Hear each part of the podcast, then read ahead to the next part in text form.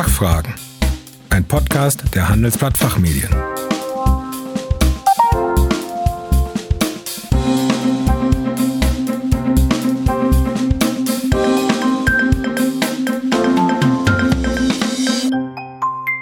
Heute im Podcast der Handelsblatt Fachmedien ein Gespräch mit Rechtsanwalt Dr. Arden von der Kanzlei Jones Day in Düsseldorf. Die Fragen stellt Kerstin Pferdmenges von den Handelsblatt Fachmedien.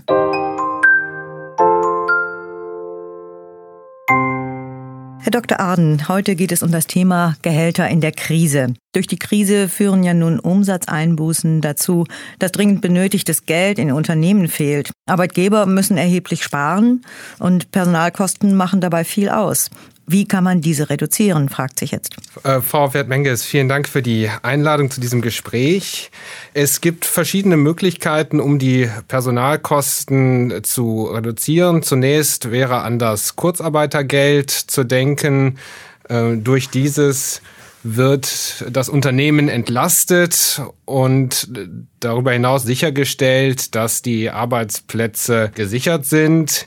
Hier äh, gibt es einen Zuschuss von bis zu 60 beziehungsweise 67 Prozent zum Nettogehalt. Aktuell ist auch ein Gesetzgebungsverfahren im Gang, durch das ab dem vierten Kurzarbeitsmonat der Zuschuss auf 70 Prozent erhöht werden soll und ab dem siebten Monat sogar auf 80 Prozent. Das soll dazu beitragen, ähm, auch die äh, Belastung der Arbeitnehmerinnen und Arbeitnehmer so gering wie möglich zu halten. Mhm. Wenn wir es vereinfachen wollen, kann ich als Arbeitgeber einfach einen Teil meiner Belegschaft kündigen, wenn ich Umsatzeinbußen habe? In Deutschland gilt das äh, Kündigungsschutzgesetz für äh, Unternehmen, es sei denn, sie gehören zu den äh, sogenannten Kleinstunternehmen mit zehn oder weniger dauerhaft beschäftigten Mitarbeitern gilt das Kündigungsschutzgesetz, können Sie nicht einfach einem Arbeitnehmer kündigen. Sie brauchen einen Grund. Das kann ein äh, Grund sein, der in der Person des Arbeitnehmers liegt oder in dessen Verhalten. Oder, und das sind jetzt die hier relevanten Gründe, ähm, betriebsbedingt. Betriebsbedingte Gründe bedeuten, äh, dass äh, das Unternehmen beispielsweise Umsatzeinbußen äh, erleidet, die dazu führen, dass der Arbeitsplatz des Arbeitnehmers oder der Arbeitnehmerin dauerhaft wegfällt. Die Covid-19-Krise führt zu erheblichen Beeinträchtigungen der Unternehmen und erheblichen Belastungen. Dementsprechend können bei äh, derartigen Umsatzeinbußen auch betriebsbedingte Kündigungen in Betracht kommen.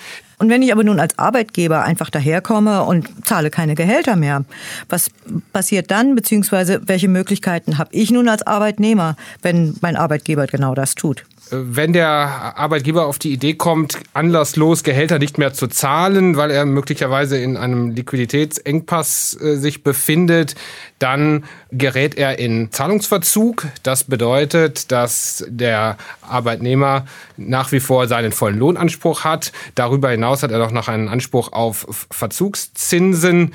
Äh, das kann er gerichtlich geltend machen und derartige äh, Zahlungsklagen haben auch eine hohe Aussicht auf Erfolg. Beispielsweise wäre auch die Möglichkeit, äh, wenn der Arbeitnehmer sich gegen ein solches Verhalten wehren möchte, einen Mahnbescheid zu beantragen um auch relativ kostengünstig und zeitnah seine äh, Ansprüche durchsetzen zu können. Also mit anderen Worten, der Arbeitgeber bekäme Ärger. Der bekäme Ärger und äh, in diesem Zusammenhang äh, sei noch darauf hingewiesen, dass der Arbeitgeber auch verpflichtet ist, die Sozialversicherungsbeiträge für seine Arbeitnehmerinnen und Arbeitnehmer abzuführen.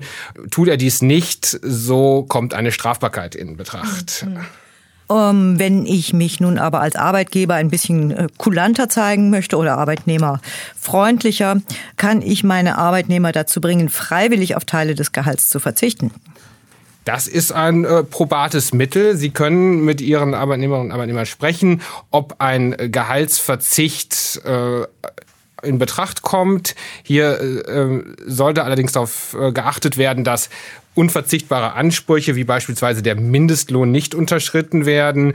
Äh, gerade äh, bei Unternehmen, die äh, tarifgebunden sind, ist der sogenannte äh, Sanierungstarifvertrag auch ein, ein Mittel, um Krisen zu bewältigen. Mhm. Diese Tarifverträge sind so ausgestaltet, dass Arbeitnehmerinnen und Arbeitnehmer auf Leistungen verzichten, im Gegenzug dazu allerdings eine Beschäftigungsgarantie erhalten. Mhm. Eine Win-Win-Situation äh, sozusagen für beide Parteien. Ja, ja. Und hätte ich denn als Arbeitnehmer Kündigungsschutz, wenn ich zur Rettung der Firma auf einen Teil von meinem Gehalt verzichte?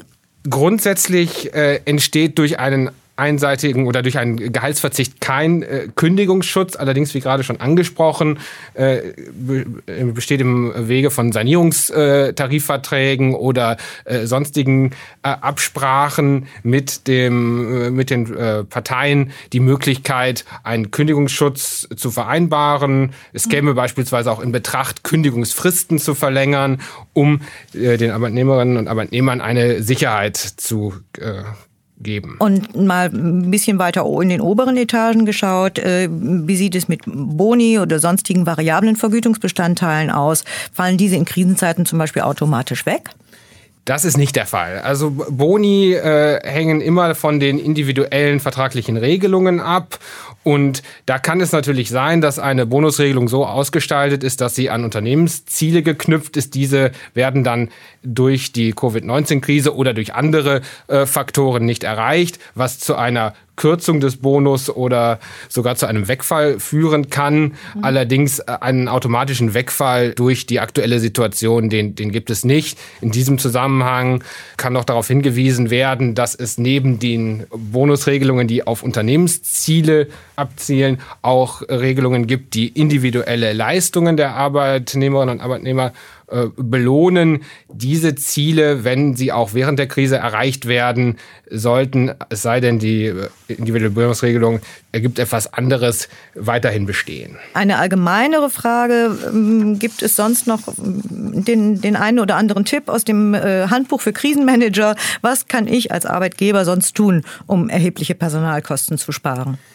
Ja, es gibt äh, mehrere Möglichkeiten, die man äh, zusammen mit der Belegschaft äh, umsetzen kann, um die Leistungsfähigkeit des Unternehmens aufrechtzuerhalten. Da kommen beispielsweise Urlaubsabsprachen in Betracht, Betriebsferien, mhm. um in einer Zeit, in der weniger los ist, den Aufwand zu reduzieren und wenn es dann wieder losgeht, dass dann auch wieder alle äh, an Bord sind und mit anpacken können. Das sind beispielsweise Möglichkeiten oder auch auf individualer Ebene Möglichkeiten, Elternzeiten zu vereinbaren, um die, die Kosten zu reduzieren und die Liquidität zu schonen mhm. und dementsprechend dann auch die Arbeitsplätze zu sichern.